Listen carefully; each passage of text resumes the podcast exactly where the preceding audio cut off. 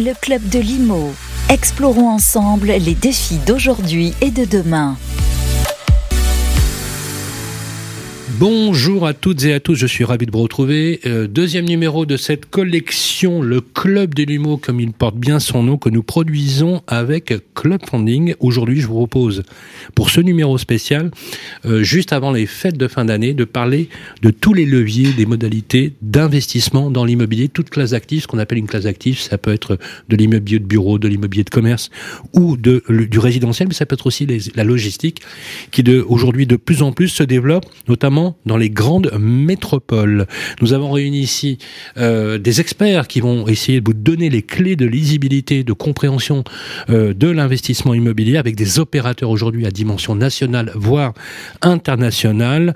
Pour en parler, j'ai le plaisir, comme à l'accoutumée pour ce second numéro du Club de Limo, d'être accompagné de Émilie Cohen. Comment ça va, Émilie? Eh ben super, Sylvain. Bonjour à tous. Sympa de se retrouver. Eh ben ça fait très plaisir, effectivement. Avec ce froid, on a besoin de retrouver toute cette chaleur humaine sur, autour de cette table. Voilà, chaleur humaine, en parlant d'investissement, je trouve qu'il n'y a pas mieux quand même. C'est top, ça, finalement. Comme quoi, un tableur Excel peut aussi nous réchauffer l'âme. Ça peut être sympa. Merci euh, d'être avec nous, Émilie. Ainsi que Gauthier Allard, notre éditorialiste. Euh, Bonjour Sylvain. Bonjour aiguisé, avec l'analyse toujours aussi pertinente, le patron de Club Funding. Je vais essayer. Merci d'être avec nous. Alors, Gauthier, comme je le dis à chaque fois, monsieur, il a coche toutes les cases. Voilà, toutes les cases. tu te rappelles ce que je te dis à chaque fois? C'est très gentil. C'est de la concurrence déloyale. Voilà, je dis que c'est de la concurrence déloyale. Il a tout pour lui. Merci d'être avec nous, Gauthier. Dans une ambiance. Il faut se détendre un peu. On est à l'aube des fêtes. Ça va être sympa de parler de ces exercices. Il nous fallait un avocat sur le plateau. Nous, un des meilleurs avocats du barreau de Paris. Il est sur le plateau, Cyril Gueny-Goubert. Bonjour. Bonjour Sylvain, bonjour à tous. Alors, euh, Cyril, vous êtes associé au cabinet Watson Farley and Williams LLP. C'est bien ça? Tout à fait. Voilà, c'est très anglo-saxon. Le, cabinet. Merci d'être avec nous. Vous êtes un spécialiste des sujets de l'immobilier en France, mais aussi à l'international. Exactement. Alors, je ne vais pas bouder mon plaisir, puisqu'il nous fait l'honneur d'être avec nous sur le plateau. C'est un grand monsieur de l'immobilier. Euh, il est le fondateur de la compagnie de Fasbourg. Notre ami Philippe Journeau est avec nous sur le plateau.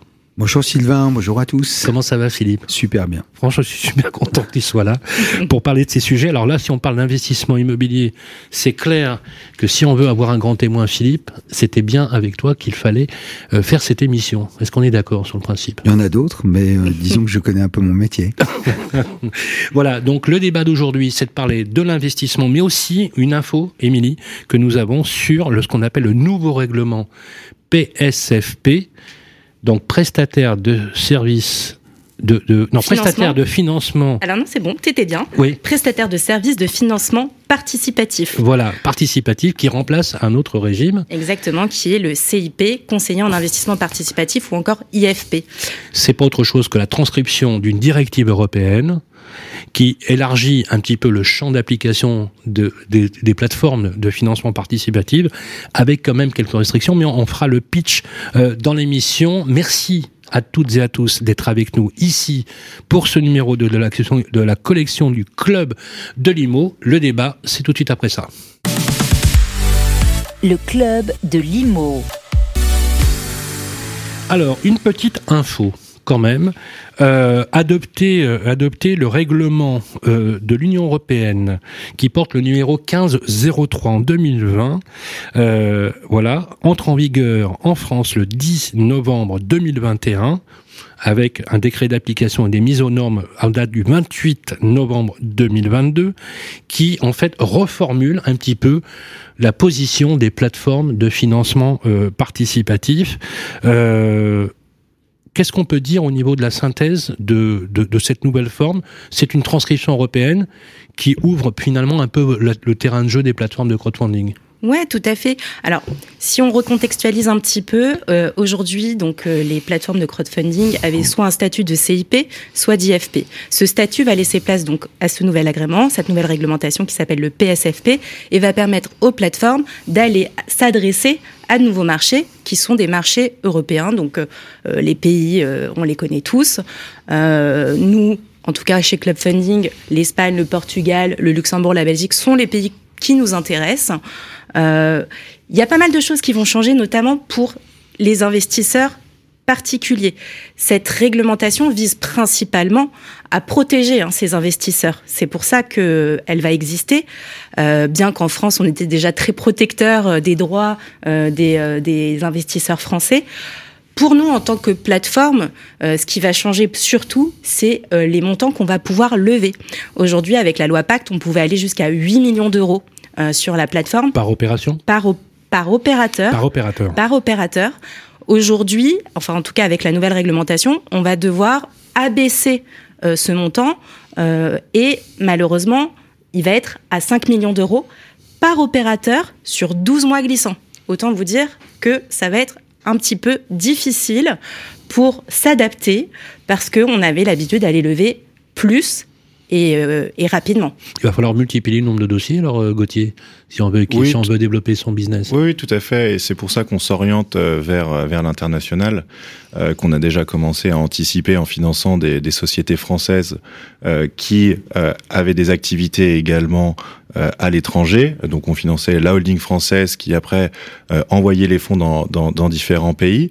Mais en ouvrant euh, la frontière française à d'autres euh, d'autres pays euh, européens, on va pouvoir multiplier le, le, nombre de dossiers et le nombre du coup de, de partenaires potentiels, parce qu'il y a des gros besoins de financement dans des pays européens, notamment on commence à, à, bien travailler en Espagne, également au Portugal, parce que les banques sont assez peu actives dans, dans, dans, ces pays. Donc il y a un, un, gros boulevard pour des, des opérateurs comme nous qui mettons à disposition du financement alternatif. Alors, Cyril, effectivement, les leviers, euh, Cyril Goubert, vous avez euh, des dispositifs qui sont aujourd'hui transcrits, puisque ce règlement PSFP, c'est pas une nouveauté, hein, c'est une transcription d'une directive de l'Union européenne qui finalement qui harmonise le dispositif. Est-ce que finalement, euh, on ne tend pas, vous qui avez une expertise à l'international sur l'investissement en général, pas forcément sur les plateformes de financement participatif, une tendance à finalement essayer d'arriver enfin peut-être au-delà des exceptions des pays euh, membres de l'Union européenne, d'essayer de standardiser tout ça est-ce qu'il n'y a pas une volonté à la fois de régulation et de standardisation? Ensuite, je voudrais qu'on pose la même question à, Philippe, justement, qui a des intérêts notamment en Espagne, hein, je crois très développés. Est-ce voilà, est-ce qu'on va vers un nivellement à la fois de la fiscalité et des effets de levier pour les modalités d'investissement? Oui, complètement. Je pense que l'idée, euh, c'est de permettre euh, une accessibilité des investissements euh, au plus grand nombre, faire en sorte que l'Europe soit une, plateforme d'investissement, soit un marché. Euh, et aujourd'hui, toutes les réglementations, qu'elles soient fiscales ou financières, visent à permettre euh, de, à, créer ce, marché. Et sur le plan, sur le plan juridique, l'investissement immobilier est, est en Europe assez, assez difficile d'accès pour pas mal de pour pas mal d'opérateurs et d'investisseurs. C'est vrai qu'aujourd'hui, quand on est français, c'est pas nécessairement très facile d'aller investir en Espagne. Euh, il y a des craintes et il y a des y a des barrières euh, juridiques euh, et, et, et, aussi en termes de business. Et c'est vrai que faire une réglementation qui soit uniforme pour tous les opérateurs permet quand même de, de, rendre un peu plus facile l'accès à un investissement à l'étranger et donc euh, permet d'élargir les facultés d'investissement euh, de tous les, tous les investisseurs, que ce soit des particuliers ou des grands investisseurs institutionnels. Parce que qu'on comprenne bien, hein, le, la règle va s'appliquer pour tous, hein, toutes les plateformes de, de crowdfunding en Europe. Tout à fait. En Europe. Et donc avec un processus, notamment, je crois que vous avez, il y a une année, les plateformes qui bénéficient du, qui bénéficient du régime de, CIP aujourd'hui pour s'aligner. Je crois que c'est au 10 novembre 2023 pour être déclaré. Et votre autorité de tutelle, Gauthier, c'est l'AMF. Hein Exactement, tout à fait. Donc on a encore euh, encore quelques mois euh, devant nous. On déposera peut-être le, le, dossier, on sera immatriculé peut-être euh, avant avant cette échéance.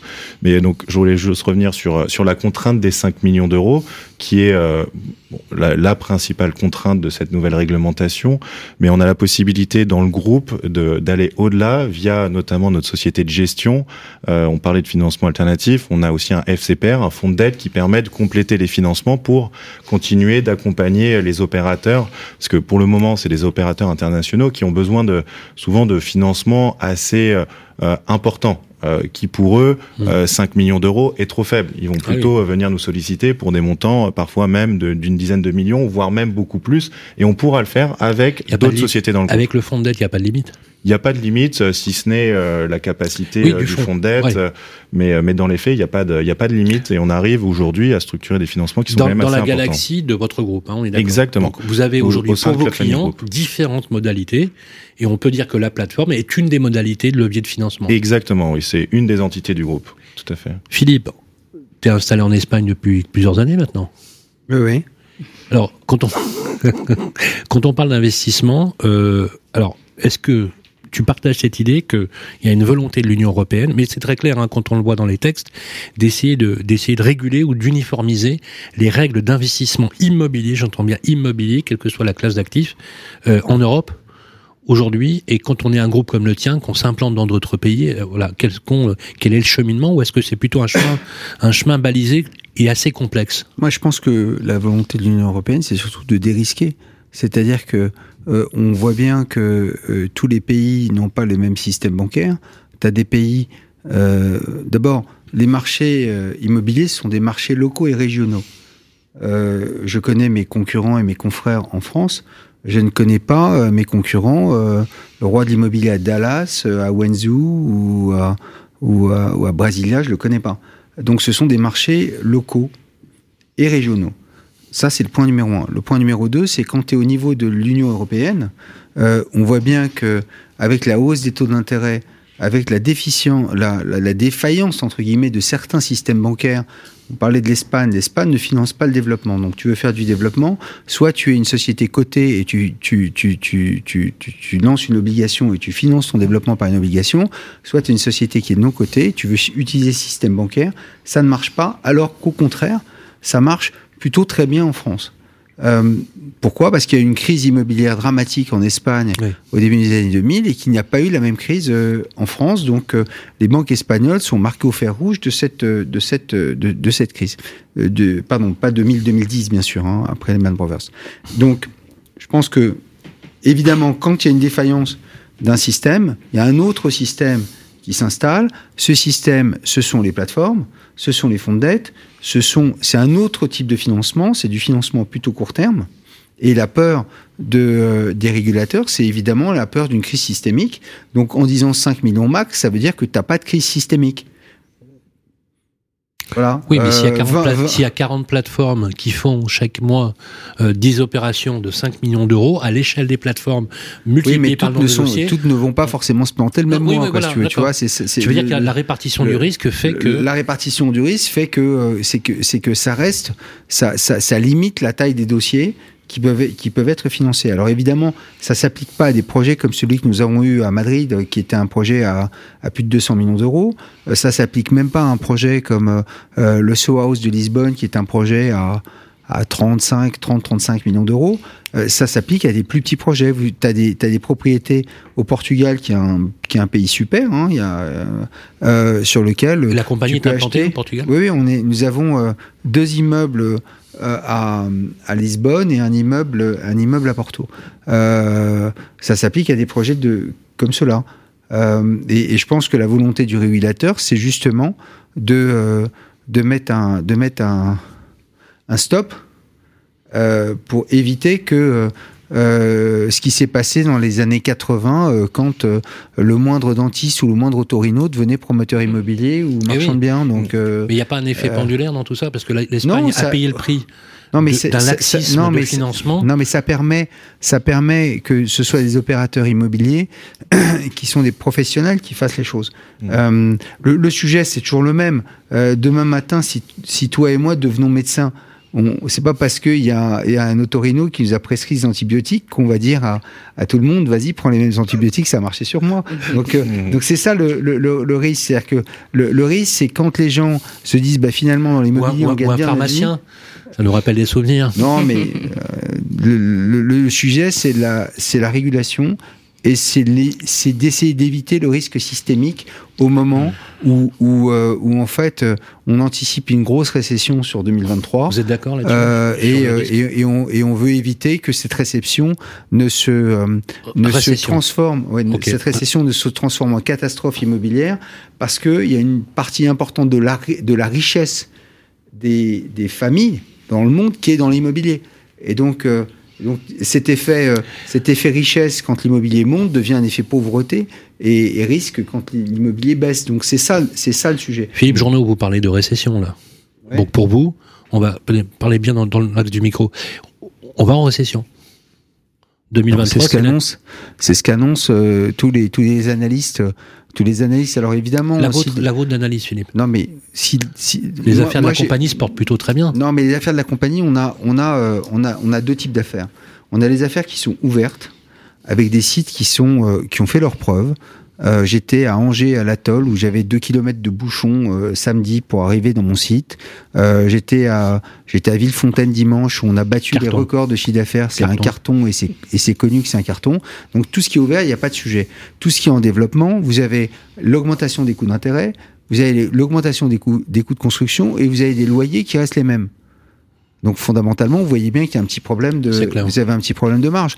Donc, euh, donc, donc ça impacte votre développement. Donc ça impacte notre développement. On est beaucoup plus attentif par rapport à notre développement. On ralentit notre développement, on réalise les affaires en cours et on gère notre business. Et on gère notre business euh, de centres commerciaux ouverts puisqu'on a euh, quand même 800 000 mètres carrés de, de, de, de, de, commerces qui sont ouverts et ces commerçants, ces, ces commerces.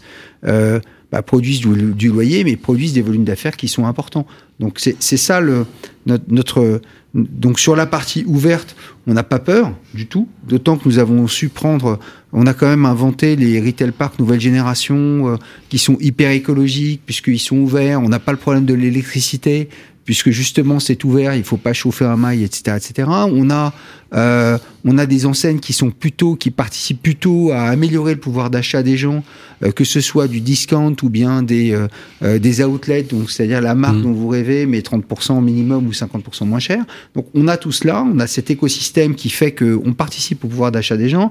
On a fait des lieux d'une qualité exceptionnelle, donc les gens s'y retrouvent et adorent venir. Donc tout ça c'est ça, ça fonctionne et c'est super. C'est impacté uniquement par l'augmentation des taux d'intérêt là où c'est pas couvert. Voilà. Et on avait 25 à 30% de nos emprunts qui étaient non couverts. Donc dans certains cas, ça, ça s'absorbe très facilement par le cash flow que nous avions site par site. Mais quand vous êtes sur du développement pur, que euh, vous n'avez euh, avez euh, des coûts de construction, des coûts de financement qui sont beaucoup plus élevés, et vous avez des taux de cap à la sortie qui vont être, qui vont augmenter, donc ça veut dire que vous allez avoir une moindre marge, bah vous voyez que le métier de promoteur immobilier aujourd'hui, on le voit chez les, chez les opérateurs de logement, chez les opérateurs de bureaux, sont, euh, est de plus en plus difficile. Donc c'est pour ça qu'ils se jettent tous sur la logistique. Oui, effectivement, cette classe d'actifs euh, commence à, se rapprocher des taux de rendement qu'on trouvait d'ailleurs sur le tertiaire. Et d'ailleurs, c'est intéressant euh, de, de, ce point de vue-là. Quand on parle justement, à l'instar de ce que vient de nous dire Philippe, Cyril, parmi vos clients à l'international, avec toujours cette vision, est-ce qu'on peut dire qu'on entre dans un schéma de récession et que finalement, quelque part, il y a toujours des, des, opportunités qui se créent en matière de crise Il n'y a pas finalement, encore une fois, une vraie résilience dans les actifs, dans les classes d'actifs immobilières qui font que justement plus que jamais, ça devient, euh, ça devient un placement et un investissement plus, plutôt, plutôt sûr. Alors aujourd'hui, on peut pas dire qu'on soit en, en, en état de récession. Euh, aujourd'hui, euh, enfin, l'investissement euh, bat des records, euh, y compris. ah, sur 2022, c'est sans appel, c'est sûr. C'est, et il y a énormément de cash. Euh, il y a énormément de cash via notamment des, des, euh, euh, des financements alternatifs, etc. Donc aujourd'hui, les opérateurs ont beaucoup d'argent à investir. Euh, D'où aussi l'intérêt d'aller de, de, investir à l'étranger, parce que bon, en France, il y a des, des stocks qui sont limités et euh, aussi des rendements qui, euh, qui, qui, sont limités, alors que, comme, le, comme le disait Monsieur Journeau, justement, les, les coûts augmentent, les coûts de construction augmentent, les coûts de financement augmentent et les loyers n'augmentent pas. Alors que euh, dans plein de pays européens, euh, il y a une très grosse marge de progression. Euh, notamment, notamment en Allemagne. Aujourd'hui, on voit que l'immobilier de bureau en Allemagne, qui est un pays quand même très dynamique malgré, malgré les derniers développements, euh, les niveaux de loyer sont bas. Donc euh, il y a une belle progression de, de loyer qu'on pourrait attendre en investissant en, Allemagne. Donc aujourd'hui, on est toujours dans une, dans une approche assez dynamique, euh, avec un certain attentisme, euh, sans doute, mais euh, il y a toujours autant de cash investi. les investisseurs français ont intérêt à aller sur d'autres marchés européens qui sont des marchés tout en étant très safe sur le plan juridique. qui, ont, qui sont des marchés peut-être un peu moins matures où il y a encore des marges de progression. Euh, et, et, et, donc, euh, l'environnement aujourd'hui est quand même reste encore plutôt favorable c'est plutôt une attitude très positive, si on peut dire les choses comme ça. Peut-être un mot sur, cette, sur ce sujet, ouais, Émilie. Moi, je voulais rajouter un point. Alors, effectivement, on parlait de la hausse des taux. Alors, en France, quand même, elle reste plus ou moins contenue par rapport à, à d'autres pays européens, malgré tout. Euh, après, on parlait dans toute crise, alors est-ce qu'on peut parler de crise aujourd'hui? Je ne pense pas quand même, malgré tout. Euh, il y a des opportunités et ça marche aussi en immobilier. Euh, même si les taux sont élevés dans certains pays euh, autres que la France en Europe, euh, d'autres pays européens, je veux dire, euh, malgré tout, euh, peut-être que le prix de l'immobilier, lui, est un peu plus bas que le marché français et du coup tout ça s'équilibre. On est dans un équilibre, donc on achète finalement pratiquement au même niveau que si on achetait en France. Je dis ça, je vous regarde en même temps, euh, Monsieur Journeau. Est-ce que vous êtes d'accord avec euh, avec ce point ce point de vue là Moi, je, je ouais. l'ai dit, les marchés les marchés d'immobilier sont des marchés locaux et régionaux. Donc, plus vous êtes proche de votre terrain, mieux vous connaissez un marché et mieux vous vous portez. On a testé le Portugal, on a testé l'Espagne, on a testé l'Italie, on a testé Washington, on a testé Los Angeles. Donc, j'étais à Washington et à Los Angeles. Il se trouve, j'avais acheté des terrains dans les deux cas. Dans un cas, il y a un super développeur à côté de nous qui a fait un super travail et euh, pendant la crise du, de la Covid, nous, a, nous, avions juste arrêté les développements à l'étranger. On s'est focalisé sur, euh, sur notre business français. Donc trois ans plus tard, tu retournes voir tes terrains. Et en fait, euh, celui de Washington, c'est extrêmement bonifié, c'est canon. Celui de Los Angeles, bah, tu vois que les gens ont quitté la Silicon Valley, ils sont plutôt, ils sont plutôt allés au Très Texas, ouais. machin, etc., et ouais, du côté de Miami. Et, euh, et donc, du coup, tu vois que dans le temps LA, c'est compliqué. Donc, moi, ce que je dis, c'est que plus vous êtes proche de votre métier, plus vous êtes proche de votre marché et mieux vous vous portez quand vous faites de l'immobilier. Allez se dire tiens, je vais acheter, euh, je vais acheter un, un, un euh, des biens au Portugal parce que c'est vrai que le Portugal c'est pas cher. Mm. Bon, euh, c'est vrai que l'Allemagne c'est pas cher. Mais ça n'a jamais été cher l'Allemagne. C'est-à-dire que le marché de l'immobilier n'a jamais donné de la valeur à l'immobilier en Allemagne. Ça, c'est vrai. Donc, euh, donc du coup, je vois ah, pas pourquoi vrai, ça changerait aujourd'hui. Oui. Euh, en revanche, en Angleterre, ça a monté très haut, ça a baissé très bas. Et donc, si, si, vous investissez dans, si vous investissez dans le bon moment du cycle, vous avez des chances que quand ils vont euh, trouver la parade à, au Brexit, euh, bah, ça remonte très fort. Bon, il faut investir au bon moment du cycle. Il faut investir, mais c'est ce que je disais, il faut investir au bon moment du cycle. A, mais quand vous êtes, il y a un petit pari. Oui, mais c'est ça, c'est-à-dire que c'est pour ça que plus vous êtes proche de votre terrain, plus vous avez un bon toucher de balle. Et fondamentalement, bah, on s'aperçoit que euh, les grands groupes euh, immobiliers euh, français, euh, eh bien, quand même, sont très à l'aise dans leur marché. Les grands groupes immobiliers allemands sont très à l'aise dans leur marché, etc., Mm. etc. Et comment on fait? Alors, ok, j'ai compris, il n'y a pas de souci. Comment on fait, Philippe, quand on, on, est une entreprise qui veut se développer à l'international? Est-ce que ça veut dire que l'ADN que vous avez, alors vous, vous êtes, vous avez une particularité. Euh, je ne sais pas si vous le saviez, mais Villefontaine a été qualifié de meilleur athlète mondial. mondial. Il a eu le prix il y a deux, deux ans, c'est ça, ouais, ça ouais. Il y a deux ans au, au MIPIM. C'est extraordinaire. Il faut y aller à, à Villefontaine. C'est juste exceptionnel. Alors, ce qui est intéressant, c'est que les recettes, finalement, elles sont connues. À la compagnie de Falsbourg, vous les appliquez, ça marche. Au, si on compare à d'autres players. Oui. Si on compare à d'autres players, comment on fait quand on est à la tête de la compagnie de Falsbourg Parce que je sais qu'aujourd'hui, vous détenez quasiment 98%, voire 100% du capital 100%, oui. du, de la compagnie de Salzbourg. Euh, vous avez fait des choix, par exemple, de ne pas aller en, en, en marché coté. Euh, comment on fait quand on, on s'appelle Philippe Journeau, qu'on veut développer sa boîte à l'international? Est-ce qu'on le fait ou on le fait pas? Ou on recrée finalement des mini, euh, des mini écoles de Philippe Journeau euh, dans, dans, les, dans, les, dans bah, les régions pour s'adapter? Non, mais franchement, comment on fait? On, bah, on l'a fait puisque parce que ça marche allé, plutôt bien en Espagne. On, est allé, on est allé investir en Espagne, on est allé investir au Portugal, euh, on est allé investir aux États-Unis, etc., etc. Dans un premier temps, on on, on, on, envoie des gens euh, sur place. D'accord. Euh, et puis dans un deuxième temps, tu as certaines affaires quand tu te dis, euh, je vais d'abord. Nous, en fait, on est des gens qui sommes prudents. Donc, c'est pas ma réputation, mais ma réputation, c'est qu'en fait, je suis, mais la réalité, c'est que je suis un type ultra prudent. Quand on est allé très fort sur du retail, c'est parce qu'on connaissait super bien le retail. Nous, on fait des bureaux depuis, euh, depuis l'an 2000, Et, du résidentiel, Philippe On fait du résidentiel, mais, mais simplement, on va sur nos points de force. Vous avez, par exemple, dans le retail français, vous avez un truc extraordinaire, vous avez l'autorisation commerciale. Quand vous avez l'autorisation commerciale sur des, des, des, projets massifs, comme euh, par exemple la Toll, où on a 90 000 mètres carrés de commerce, et vous avez tous les leaders chez vous, c'est comme si vous aviez une autoroute. C'est comme si vous aviez une autoroute. Et donc ça, ça a une, ça, ça a une valeur. Quand vous avez du bureau, pour parler des différentes classes d'actifs, on voit pas arriver, il n'y a pas de récession aujourd'hui, mais ce qui est vrai, c'est que les, les, non, ce qui est vrai, c'est que les flux d'acquisition se sont taris au dernier trimestre. D'accord? Donc jusqu'à euh, jusqu'à fin septembre, ça y allait. Et puis fin septembre, tous les grands acteurs ont tous arrêté d'acheter. Bon, il est probable que premier trimestre, ça va être la même histoire. Euh, je parle des, gros, des grands acteurs sur les gros deals. D'accord? Il est probable que le premier trimestre, ça va être la même histoire, et ensuite, on va voir. C'est-à-dire que les gens attendent la tempête, et puis s'il n'y a pas la tempête, ils vont, ils vont y aller, tout simplement. Et s'il y a la tempête, ils iront, on a eu raison de ne pas y aller, et on va continuer à ne pas y aller pendant X temps.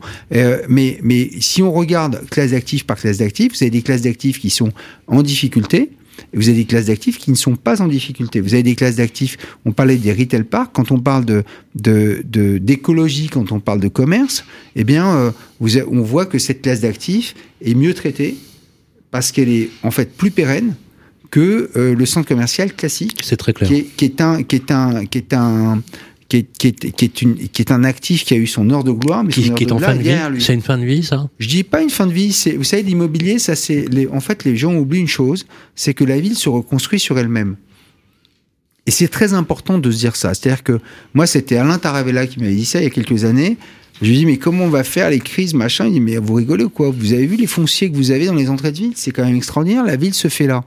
Bon, eh bien, à Nantes, euh, avec sur un parking d'hypermarché avec notre partenaire des centres Leclerc de Nantes, euh, le groupe Chartier, eh bien, on fait 115 000 mètres carrés sur le parking de l'hypermarché. Et ça fait 8 ans qu'on travaille dessus avec 115 000 mètres 115 000 mètres carrés, autorisation obtenue, on fait une ville. On fait un bout de ville, tu as des bureaux, tu as du commerce, tu as le tram qui arrive, tu as du loisir, tu as du logement, etc. etc. Énorme. Et, euh, et, donc, donc ça veut dire que quand, tant que vous avez le foncier, quand vous maîtrisez le foncier, eh bien, euh, eh bien, et que vous avez le temps avec vous, eh bien, ça, ça peut bien, ça peut vraiment bien, bien le faire. Quand, à contrario, vous dites, tiens, euh, Porto, c'est une ville sympa, j'y vais, euh, euh, eh bien, euh, et vous connaissez pas les gens à Porto, vous connaissez pas les règles à Porto, etc., etc., il faut réapprendre votre métier. Qu'est-ce ça? Euh, c'est comme si vous étiez un, un, un, joueur de foot et vous deviez apprendre le rugby. C'est à peu près pareil. c'est pas la même langue, c'est pas les mêmes règles. Euh, et quand les gens se parlent entre eux, vous comprenez pas ce qu'ils disent. Euh, c'est pas la même chose que d'aller vendre des cosmétiques ou du café. C'est pas mm. pareil. Mais c'est vrai que le... Gauthier là. J'allais dire, est-ce qu'il y, y, a quand même une, une possibilité de, de, y aller à tâtons, c'est notamment en trouvant un associé euh, qui est local. Et typiquement, on est en train de, de, de structurer un deal en Espagne avec un acteur luxembourgeois qui s'est associé avec un acteur local qui maîtrise parfaitement les, les règles d'urbanisme, les spécificités euh, et tout un tas de choses. Et dans ces cas-là, c'est vrai que pour Club funding, quand on met en place le financement, on est rassuré parce que on a la solidité financière d'un acteur international plus l'expérience locale d'un opérateur. Et je pense que l'opérateur luxembourgeois, une fois qu'il aura réalisé peut-être une ou deux opérations avec ce partenaire, il pourra entre guillemets voler de ses propres ailes et faire lui-même ses opérations une fois qu'il aura euh, créé euh, son écosystème parce que tout c'est tout à fait enfin c'est tout à fait vrai hein. il faut euh, euh, dans l'immobilier, euh, se créer un, des partenaires, se créer son écosystème et refaire tout ce qu'on a fait en France, il faut le refaire dans, dans différents pays. Et les opérateurs qu'on accompagne, ils cherchent à faire la même chose. Et bien souvent, la première étape, c'est d'envoyer des personnes de l'équipe, c'est euh, de trouver le bon architecte, le bon avocat, le bon notaire. Et une fois que c'est mis en place, et parfois on peut se tromper, on s'aperçoit que finalement c'était pas le, le, le bon avocat. Par exemple, en Espagne, tout le monde dit qu'il y a un avocat, c'est Quattro Casas, c'est quand on fait une opération il faut passer avec cet avocat. Et ça, c'est des choses qu'on apprend un petit peu en, en testant. Puis le, droit de propriété n'est pas encore nivelé sur le plan européen. On est mm. quand même sur un droit quand même très largement régi par l'amphithéose. euh, ce qui n'est pas tout à fait le cas de la France quand même, qui est régie par un droit de propriété euh, à essence romaine. Et d'ailleurs, on voit bien que les tentations avec les BRS, les OFS qui arrivent en France en masse, une tentation en fait d'aller vers l'amphithéose euh, sur le plan de la propriété. Donc c'est pas exactement euh, la même chose. Vous vouliez ajouter, euh, Émilie? Non, mais j'allais dans le même sens que Gauthier. hein. C'est vrai que ce monde de l'immobilier est très intuitu, personnalisé, si on peut dire, et qu'il faut, il faut avoir le réseau. Tout marche beaucoup avec le, réseau et les relations humaines. Donc, c'est sûr que ça fait une barri- barrière supplémentaire. L'autre barrière aussi que je vois, on a parlé des taux longuement tout à l'heure, euh, bah, c'est le fait que bah, en France on est sur des taux fixes et souvent à l'étranger on est sur des taux variables. Donc ça, ça peut être aussi une barrière pour les opérateurs, euh, j'imagine, avoir euh, partir euh, un petit peu euh, coup de poker, on ne sait pas sur quoi on va tomber et qu'est-ce qui va se passer après au niveau des taux. Euh, voilà, ça, ça reste quand même effectivement. Comment on finance ces opérations? La compagnie de Facebook, on utilise quoi? On lève de la dette bancaire, on lève, vous faites des opérations de crowdfunding? Comment ça se a, passe, il y a une partie, en fait, on a, nous, on a testé tous les. euh, D'abord, on aime bien. Tous les outils? On, ouais, on aime bien tester les outils pour voir. Euh, donc, on a fait une jolie opération avec Club Funding, on en est très content. Euh, sur un portage euh, court terme d'un immeuble Euh, à, à Lisbonne, nous avions acheté, euh, euh, nous avions acheté un.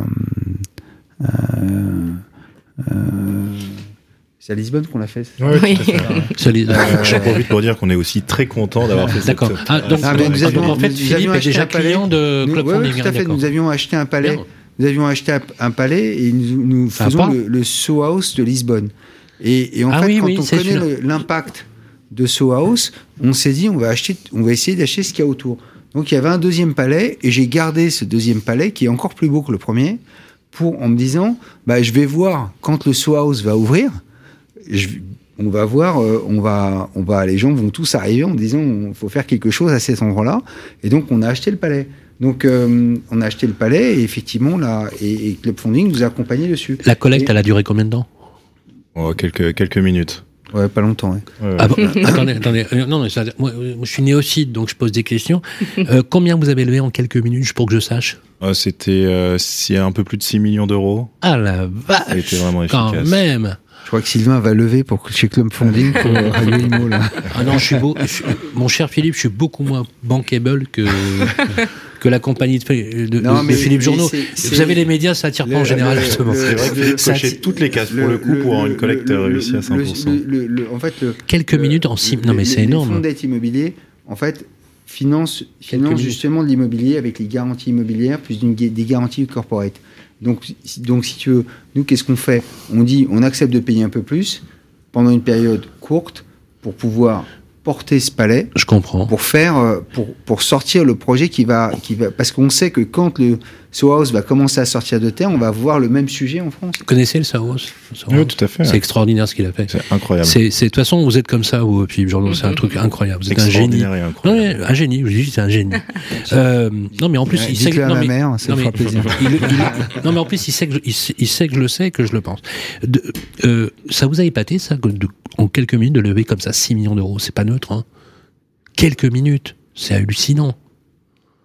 Vous, Euh, vous le saviez? Dans, Je dans- savais pas que c'était en quelques minutes parce que c'est pas moi qui ai suivi le dossier, mais le Ça vous Ouais, épate ou pas, ça En fait, en fait, compagnie de Fasbourg fait des très gros projets en France parce qu'en fait, on s'est spécialisé là-dessus parce que depuis euh, depuis 10-12 ans, on a on a euh, maîtrisé la très grande taille et c'est assez rare d'avoir des gens qui arrivent à maîtriser la très grande taille parce que quand vous achetez un, terrain de 23 hectares et que vous créez l'atoll et vous faites cré- créer 90 000 mètres carrés et que vous voulez que ça soit à taille humaine, eh bien, vous faites très attention à cela. Et donc, ça, on a développé une compétence particulière pour cela. Donc, le moindre de nos projets, ce matin, j'ai eu un financement par une banque euh, française de premier rang de 50 millions d'euros pour participer euh, au, financement d'Ecoton-Antibes.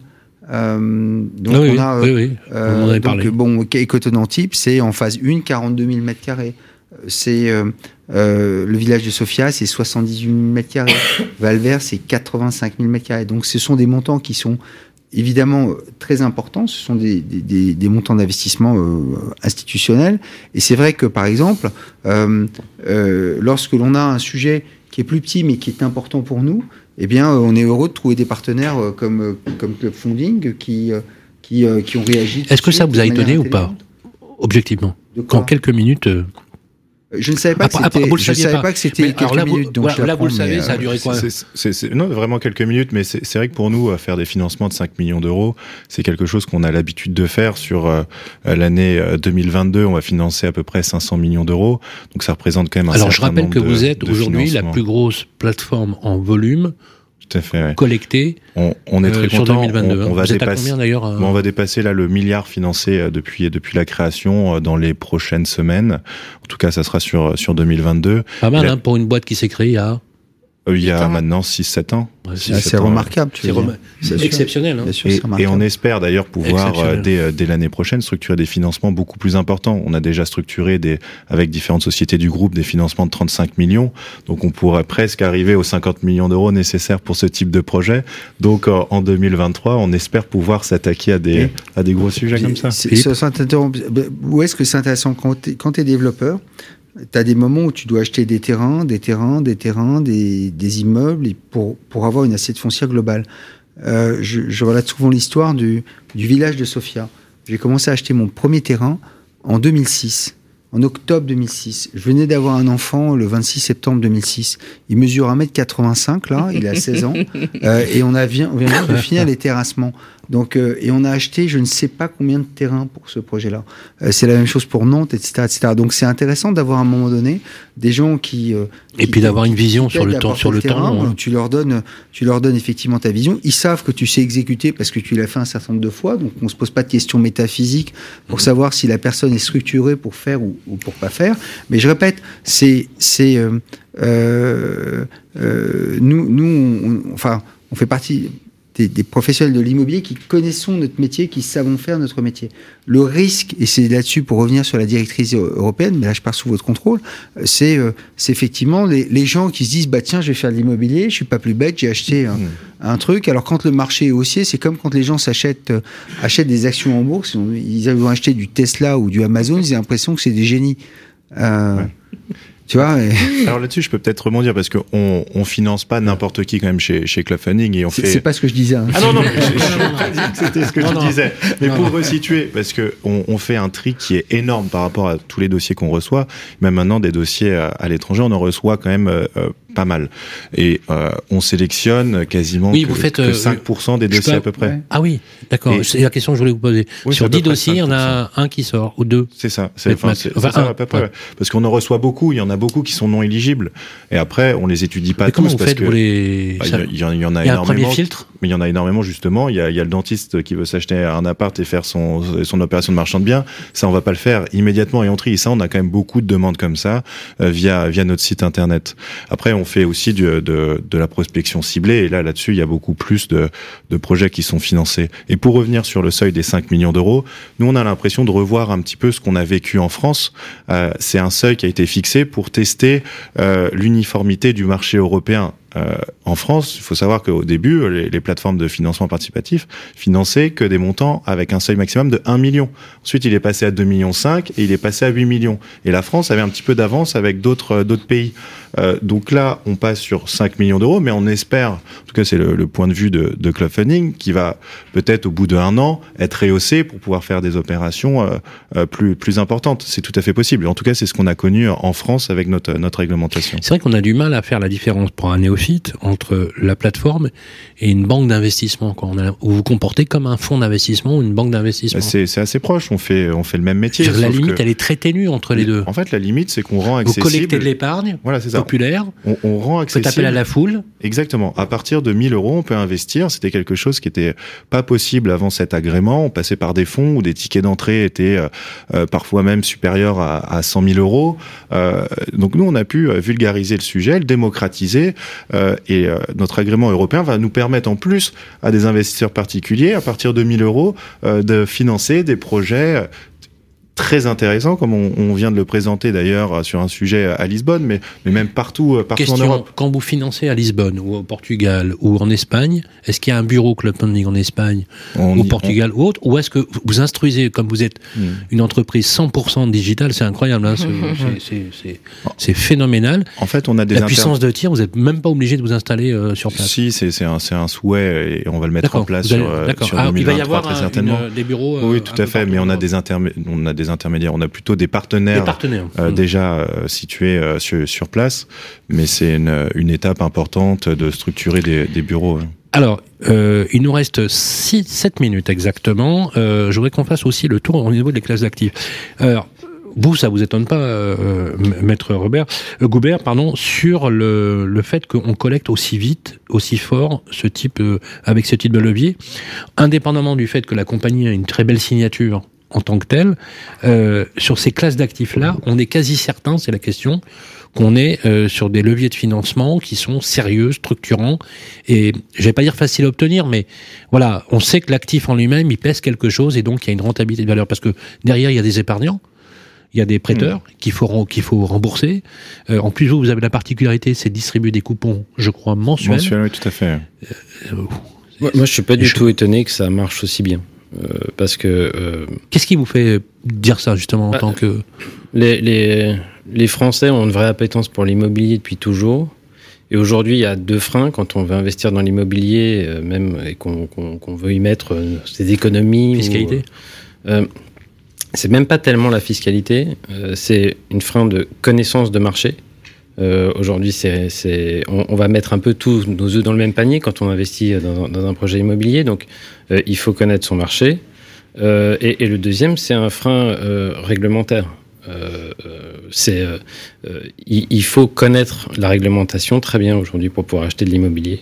Que ce soit en France ou dans le reste de l'Europe, puisque finalement les réglementations, même si les, les, process d'acquisition diffèrent un peu d'un pays à l'autre, et si la réglementation diffère un peu euh, d'un pays à l'autre en, en, en termes de, de, de réglementation des, des baux, etc. Euh, il faut connaître euh, la loi. Euh, et la loi est de plus en plus compliquée. Et donc, euh, pour pouvoir investir dans l'immobilier aujourd'hui, il faut, euh, faut diversifier et, et faire en sorte qu'on passe par des intermédiaires qui connaissent bien euh, ces rouages. Et, et donc, euh, aller euh, euh, investir dans de la pierre papier avec euh, des SCPI, euh, des fonds euh, qui savent euh, gérer plus ou moins bien hein, euh, euh, ce qu'ils font, mais en tout cas euh, qui font ça de manière professionnelle, euh, et financer des projets via du, du crowdfunding, c'est une manière de faire de l'investissement immobilier indirectement, de diversifier le risque euh, et de faire en sorte de Eh passer oui. par des, euh, des, des professionnels qui Bien savent sûr. ce qu'ils font. Bien sûr. Vous voulez ajouter, Émilie? Ouais, on parle de diversification du portefeuille euh, pour les investisseurs euh, privés, les investisseurs particuliers, mais Toute ça marche classe d'actifs confondue. hein. toute classe d'actifs et on revient sur ce- cette ouverture européenne aussi sur toute géographie. En fait, quand on regarde en tout Oui, cas parce sur que les Club marchés, Funding, oui, mais oui, bien sûr. Exactement. Oui. Quand on regarde sur Club Funding, l'appétence des investisseurs, euh, quand on sort un projet au Portugal, en Espagne, elle est tout autant ou encore plus que sur des projets euh, à Paris, euh, qui pourtant le marché parisien, euh, surtout résidentiel, n'est pas du tout en crise, Hmm. ou au contraire intéresse toujours. Donc la diversification, elle passe aussi par la géographie, pas seulement que sur la classe d'actifs. Alors justement, tout à l'heure, Philippe disait que euh, il y a des pays qui sont créateurs de valeurs immobilières, comme l'Espagne, le Portugal, avec des fluctuations qui sont assez cycliques. Hein, c'est vrai par rapport à l'Allemagne, qui est un marché très atomisé et qui paradoxalement est la zone d'investissement préférée des SCPI. Ah mais c'est sans appel. Oui, parce Hein que c'est pas cher. Ouais, je vous apprends rien. Hein. Vous Oui, avez- oui. alors, non, mais, Non, mais attendez, euh, euh, Philippe, ils affichent des taux de rendement qui sont supérieurs à ceux de la France, que effectivement, la particularité des Allemands, notamment en matière résidentielle, c'est que c'est un pays de locataires Hmm. et un pays très réglementé. Il y a très peu d'impayés sur les loyers, par exemple, sur ce genre de choses. Justement, on va parler justement d'opportunités de classe d'actifs et d'investissement. Quand on est à la tête aujourd'hui d'une des principales compagnies européennes dans l'investissement immobilier, de l'investissement immobilier, avec une marque de fabrique qui est celle que vous portez avec euh, avec euh, notamment le retail, hein, l'immobilier commercial. Le commerce, c'est l'ADN hein, au, au départ, hein, c'est le sang euh, qui circule à la compagnie de Strasbourg, mais vous faites aussi beaucoup d'autres opérations. Je pense à l'hôtellerie, restauration, le, ré- le résidentiel. Je me rappelle du, du, du projet rue des Peupliers, quartier des Peupliers, dans le 13e arrondissement. Vous avez postulé et, et gagné des très gros projets, même si actuellement il y a des stand-by qui sont donnés, notamment je pense au projet sur Paris avec Mille Arbres. Euh, est-ce qu'aujourd'hui, quand on est à la tête de cette compagnie, une compagnie comme la vôtre, on doit rester hyper ultra opportuniste, toute classe d'actifs confondus? Et j'aimerais que vous nous disiez un mot. Est-ce qu'à votre avis, c'est un peu la mode de se dire aujourd'hui, il faut investir dans la logistique, dans la logistique, dans la logistique, parce que c'est ça le marché de demain. Euh, la reconversion des parkings, ou qui vont devenir des zones logistiques de proximité. Quand vous voyez des boîtes comme Getir qui arrivent de Turquie, qui créent des petites zones logistiques de proximité pour le dernier kilomètre, est-ce qu'on se dit quand on est investisseur et un pro de l'immobilier comme vous, bah, qu'il faut y aller sur ce type de classe d'actifs ou pas? Alors nous, on n'est pas un investisseur euh, opportuniste. On veut faire du beau et de l'excellence parce qu'on sait que nos projets ont un impact sur la vie des gens. Euh, on leur crée des lieux qui leur donnent une belle image d'eux-mêmes et qui leur donnent envie d'y revenir. Euh, et qui Déjà, ça change hein, dans le wording. pouvoir d'achat. Et ça a mm. toujours été ça. Que ce soit euh, des bureaux, que ce soit un coworking ou un incubateur comme les Philanthrolam, eh bien, on essaye de faire toujours ce qu'on sait faire de mieux au moment où on le fait. Ça, c'est vraiment notre ADN. Et donc, c'est l'excellence et le beau qui sont les marques de fabrique de la compagnie de Facebook. Donc de ce point de vue-là, on peut dire qu'on a fait une erreur stratégique monstrueuse en n'investissant pas de la dans la logistique, puisque nous avions les mêmes clients et ça se passait dans les villes où nous étions très forts en commerce. Bon, bah ok, so what? On a fait des, on a fait d'abord, on peut pas boire la mer euh, et personne ne peut acheter tout l'immobilier. Euh, donc, euh, donc du coup, on a, nous, on a décidé de rester focus sur nos points forts. Nos points forts, c'est d'abord le retail parce qu'on est vraiment très fort dans le retail et tous nos retail cartonnent. On a 100% de taux de remplissage à, dans, la plupart de nos sites, que ce soit Sainte-Geneviève-des-Bois, à Plaisir, à, Tours, à ma petite Madeleine, à Metz, etc. On a 100% de taux de remplissage. Euh, on a des loyers. Et vous l'attribuez à quoi? C'est pas parce que les loyers sont pas chers Mais parce qu'on fait notre travail on fait notre travail. C'est-à-dire que nous, on a des capteurs depuis des années à l'entrée de chacun de nos magasins. Je peux vous dire de manière euh, quasi chirurgicale qui marche, qui marche pas aujourd'hui, euh, qui progresse, qui progresse pas, euh, quels sont les chiffres d'affaires au mètre carré des uns et des autres. On sait qui est bon, qui est pas bon. Par correction, on ne le dit pas. parce qu'on ne, divulgue pas des, informations qui touchent à, nos clients. Mais par exemple, lorsque Camailleux a déposé le bilan, et ben dans un groupe comme Compagnie de Facebook, il y avait en tout et pour tout deux magasins Camailleux on parle de GoSport, dont j'espère qu'ils vont s'en sortir. Bah, on a en tout et pour tout un magasin GoSport. À un moment donné, on, en avait six. Donc, si vous voulez, on sait adapter notre portefeuille de manière à pouvoir euh, s'adapter euh, parce qu'on connaît parfaitement ce métier. Deuxième sujet, euh, deuxième sujet, les diversifications. On est très à l'aise dans le B2B. Par exemple, vous ne le savez pas, mais on est les partenaires de gens comme Arcus, les gens qui font les blindés légers, en fait et dont on installe le nouveau siège social à Versailles-Satori. Euh, vous ne savez pas? Non. Euh, bah voilà, je vous l'apprends. Euh, mais on n'est pas, on n'est pas leur partenaire depuis hier matin, on est partenaire depuis 2004. Euh, si on fait un petit peu, si on, est très à l'aise dans le B2B, si, on fait un peu de, si on fait un peu d'histoire, justement, question culture, quel est l'homme, quel est l'homme d'affaires dans l'immobilier qui a, qui a dit je porte un immobilier de conviction? Vous diriez qui? Bah, j'ai envie de dire euh, Monsieur. Ouais, c'était moi, ouais. Philippe Journaux. Philippe Journaux.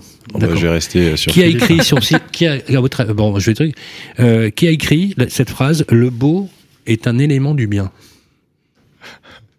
Ça, c'est soit un écrivain, soit Monsieur Journaux. non, c'est Emmanuel Kant. non, voilà, c'est ça. C'est Emmanuel Kant. Et Kant avait, Kant avait dit le beau est un des symboles du bien. Ouais. Voilà. J'aurais dû réviser. Et, et, en, fait, quand vous allez sur le portail euh, de la compagnie de Strasbourg, vous avez d'abord, d'abord, il, va fort parce que le, fond est noir. Je sais pas si ça a changé, mais le fond est noir. Il y a un relief. et il y a cette phrase, tu vois, juste au milieu. Le beau est un des éléments du bien. Et dans le bien, il y a le bien. C'est mon bien. C'est bien et c'est mon bien. Si je peux me permettre, si les gens aiment Paris, si les gens aiment la France, c'est parce qu'à la base, c'était beau. Et quand on regarde, nous, si vous allez dans notre immeuble, avenue de Saxe, vous allez sur le toit. Vous regardez devant vous, vous avez la tour Eiffel, le, Paris du 19e siècle. Vous vous retournez, vous avez la, tour Montparnasse et, le Paris des années 50, 70, 80. Bah, on voit bien que c'est pas linéaire et que c'est un effort de tous les jours d'essayer de faire des villes qui aient de la valeur et qui, qui de la valeur du, beau, en fait, qui porte le beau. Et je suis, je suis assez heureux parce que ça revient. C'est-à-dire que euh, euh, nous, de 2004 à 2014, on disait pour changer les entrées de ville, les gens, qui me disaient mais qu'est-ce que tu racontes là? Tu parles de oui, quoi? vous, vous, vous disiez que les entrées de ville étaient moches. Étaient moches, exactement. Étaient moches, et, et, et aujourd'hui, maintenant, ça devient un sujet national.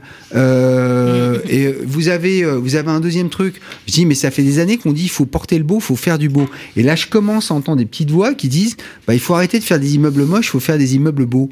Euh, mais c'est ça qui fait la vie des gens, le Mm. paysage urbain. Quand, euh, pourquoi les gens aiment la forêt? Parce que c'est beau. Alors, je vais demander à notre ami Jason, là, c'est très très joli ce que je vois.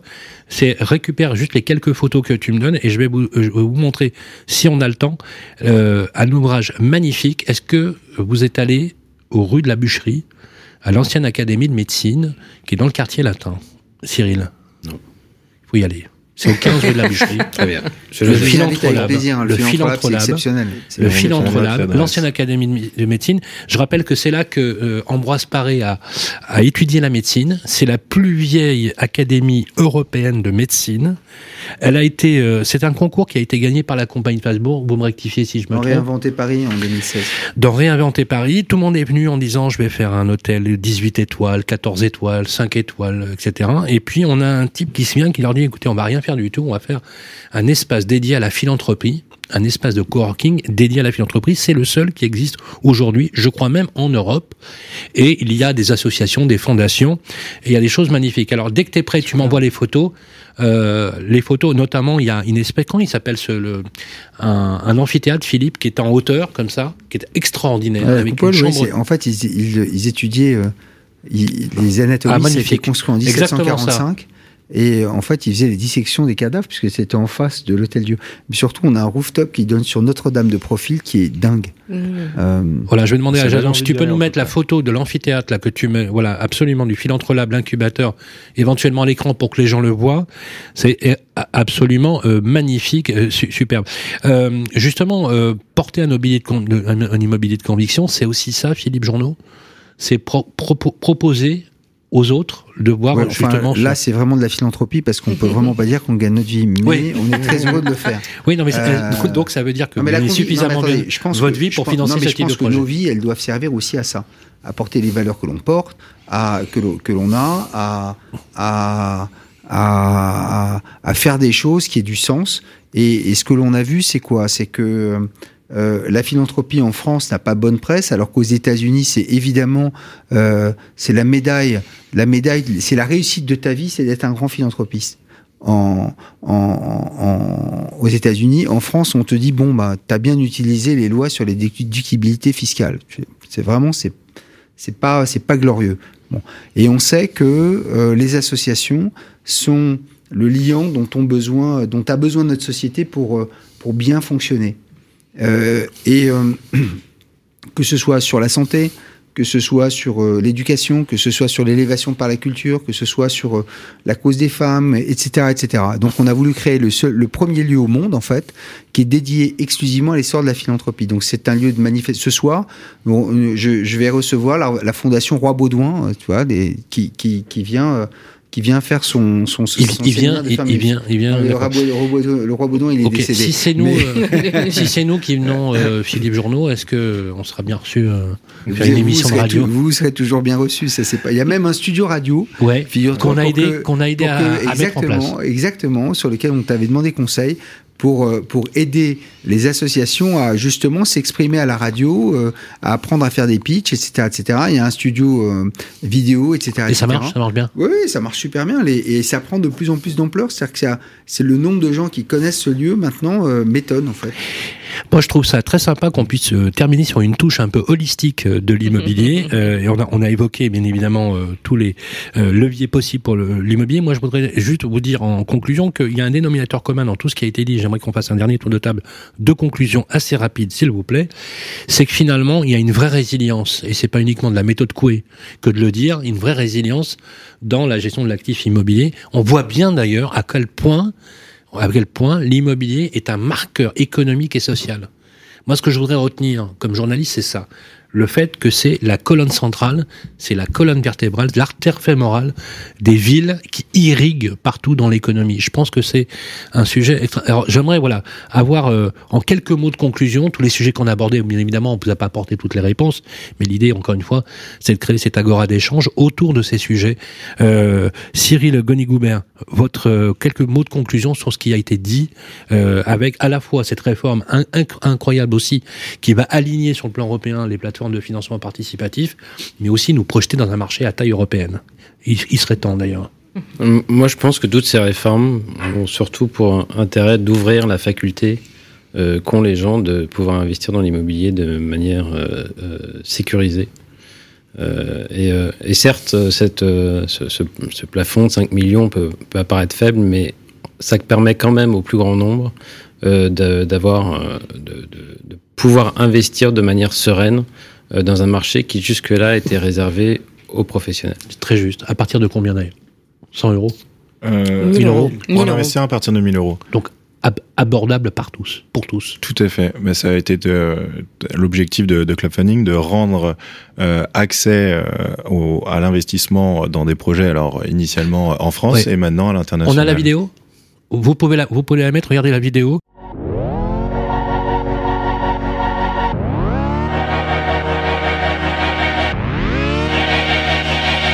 Nous sommes donc particulièrement heureux de pouvoir ouvrir officiellement le Philantrolab en grand avec vous ce soir.